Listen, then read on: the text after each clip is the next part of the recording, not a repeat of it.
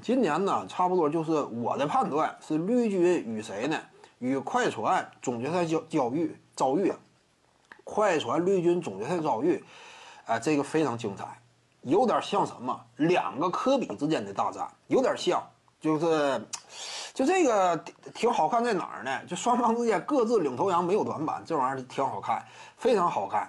你看以往那会儿呢，你比如说啊，要是字母哥真是干进了总决赛的话，字母哥他有短板，他这个有时候打起来双方之间似乎说没有那么势均力敌。但是现在这个塔图姆遇到朗纳德正面拼一下，杰伦布朗运到自己的模板，对不对？这个保罗乔治双方之间打了个镜像，互相之间到底谁真谁假，谁代表未来，谁引领当下，这就值得一碰啊。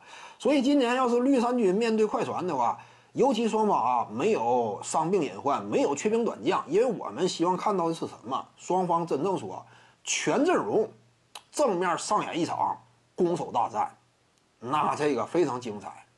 绿衫军有底气跟这个快船碰一下，虽然说绿军呢，他怎么讲，整体的这样一种架构啊，相比于丰满的快船而言有一些不足。你比如说板凳席的火力，那没有那么凶悍。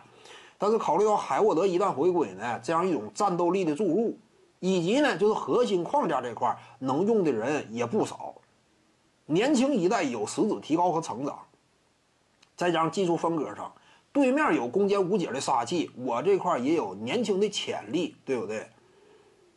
对拼一下会非常精彩。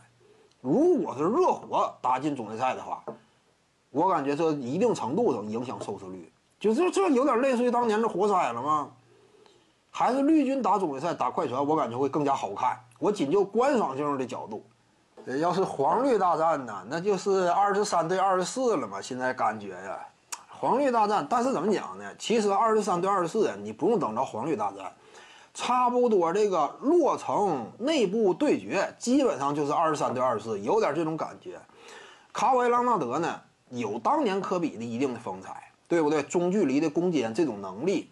巅峰期科比差不多零九一零，你看一看季后赛无解杀气，当时的感觉呀，这就是就是二十三对二十四呢，能看着一轮，那就是落成双雄内部拼杀嘛。至于说看下一轮，我感觉还是看内战比较好看，就是二啊镜像的对拼，你这双方之间多像，你说这些人都是互相模板吗？塔图姆呢，身体的跑跳能力这方面啊，比这个莱昂纳德可能说还还要强，但是稳健性不如莱昂纳德。但是整体的技术构成有点接近，打法风格也挺像。杰伦布朗也是这个保罗乔治那那种属性嘛。徐静宇的八堂表达课在喜马拉雅平台已经同步上线了，在专辑页面下您就可以找到它了。